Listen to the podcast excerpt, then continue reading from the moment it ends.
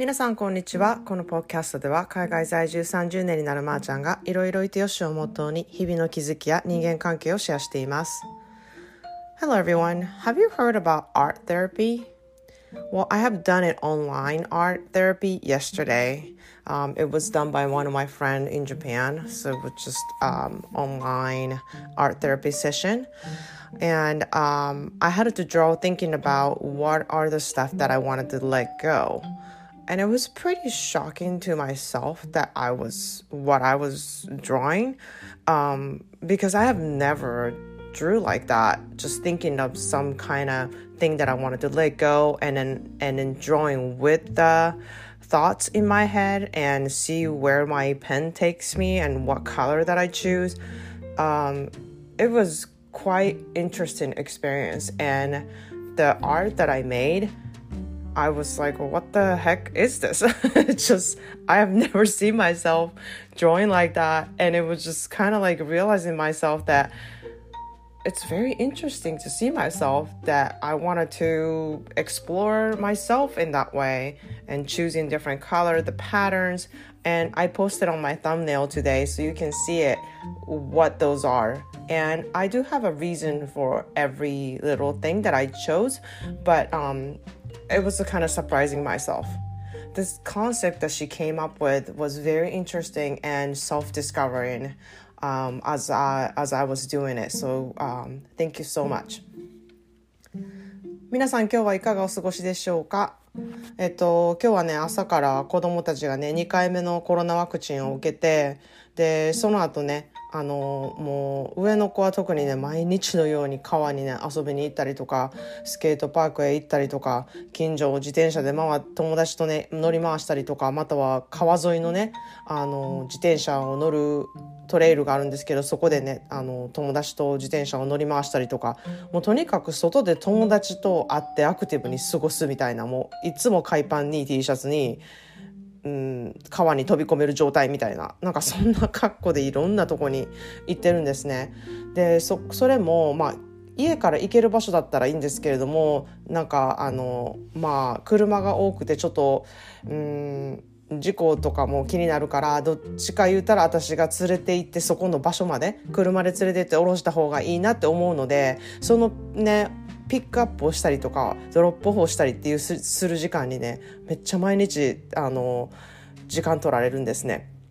で、まあ、それを一人でねやらすか、まあ、自分がそれをあの連れてってあげるかっていうところなんですけれども、まあ、そこも選択なんですけれどもね、まあ、アメリカでは車移動がすごい多いのでこう仕事のミーティングとかも結構車内で運転しながらとかめっちゃあるんですね。でまあほとんどの車があのこうハンズフリーえー、セットアップみたいになってて、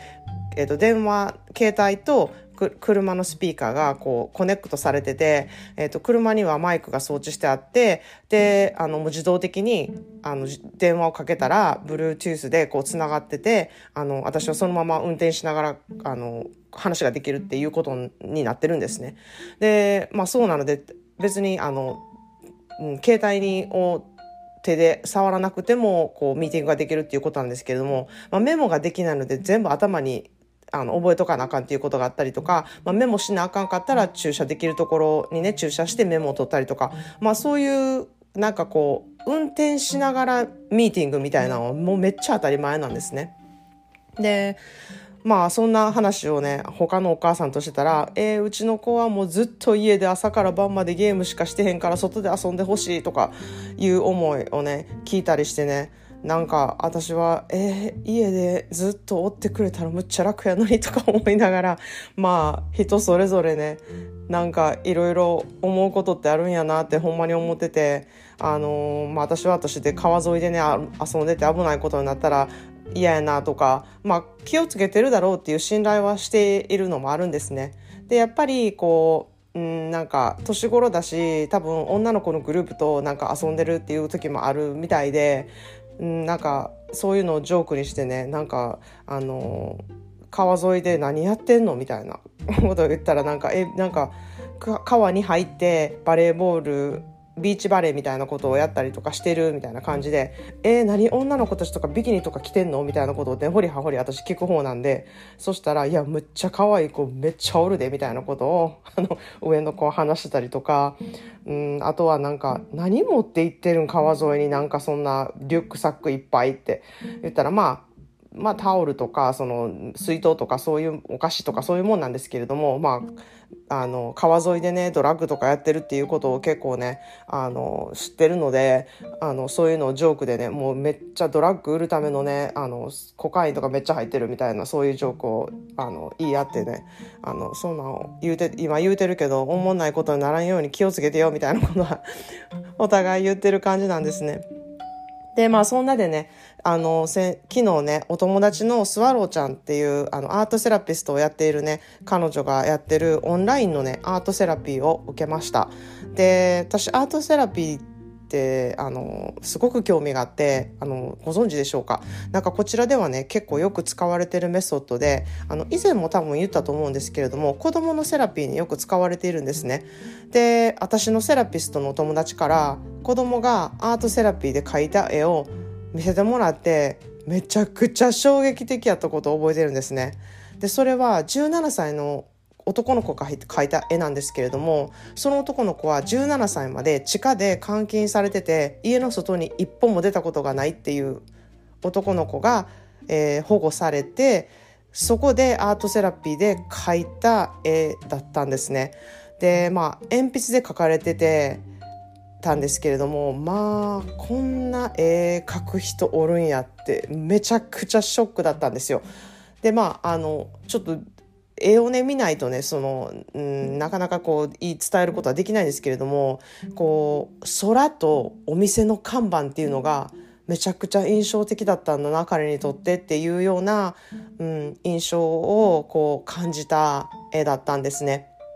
で、そんなで、あの、スワローちゃんのね、アートセラピーを、あの、オンラインで受けて、まずね、書く前に手放したいことを3つほど挙げてくださいって言われたんですね。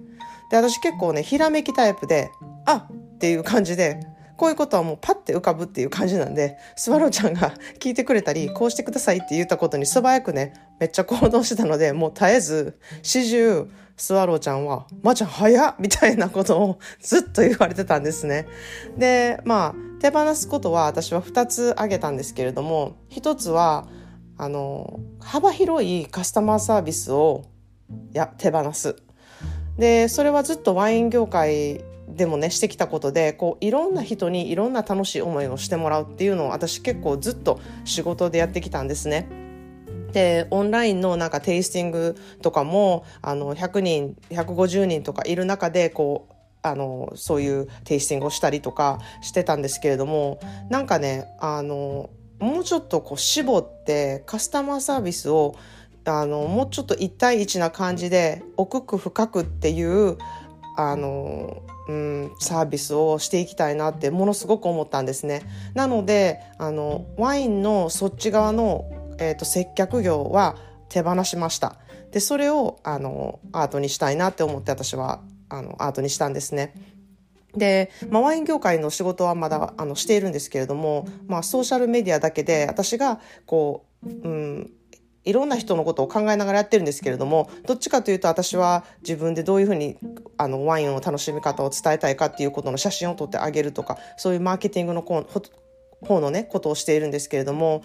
なんか本当に力を入れて情熱的にしたいっていうのはやっぱりその人一人一人のことを見れるなんかそういう人数でやっていきたいなって思ってるので私の自分ビジネスとしては本当にそっちの方に力を入れたいなって思っています。で2つ目はねあの不安ですで不安っていうものは私結構つきまとうことが多くてですね特にあの今不安にすごく思ってることがやっぱり子育てに関してあの子供たちが大人になってきて巣立っていくというか、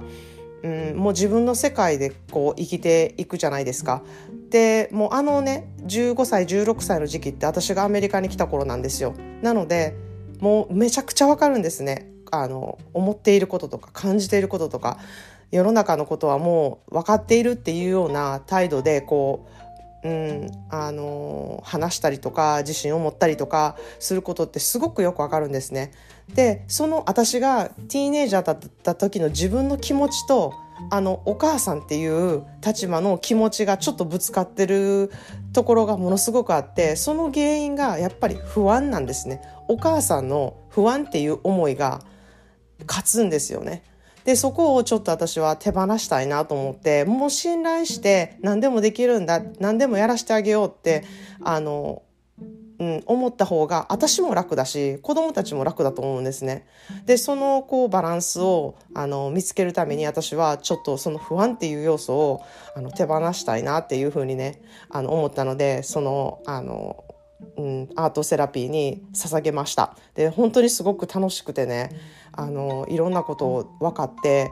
あのその絵をね描いてその後ビリビリって破くんですけどやっぱりねなんか紙を破く瞬間とかその気持ちをあの紙にねあの託してあの出すわけじゃないですか。でそれをあのビリビリって破く瞬間とかはやっぱりこう手放した感じに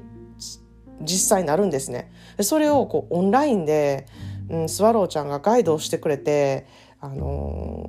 ー、やることができるっていうことがすごいなと思って、うん、すごくいい体験でした。で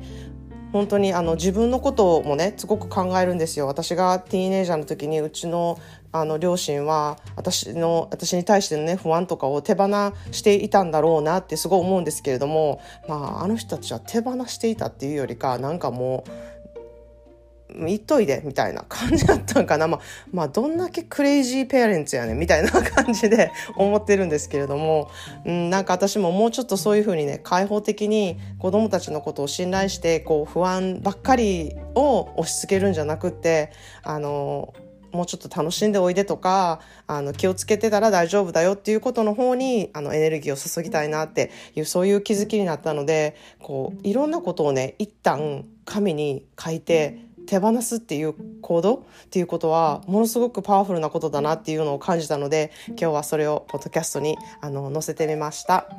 え、ー、と私の企画があの1ヶ月のね企画がサービスが始まろうとしているので25日にその説明会をしようと思っています。でそれをねあの Zoom でやろうと思っていますので、えっと、Zoom のリンクをね公式 LINE から送らせていただきますのであのもし興味がある方は、えーと、登録して LINE をね登録していただけたら嬉しいなと思っています。それでは皆さん今日も良い一日をお過ごしください。Thanks for listening and have a great day.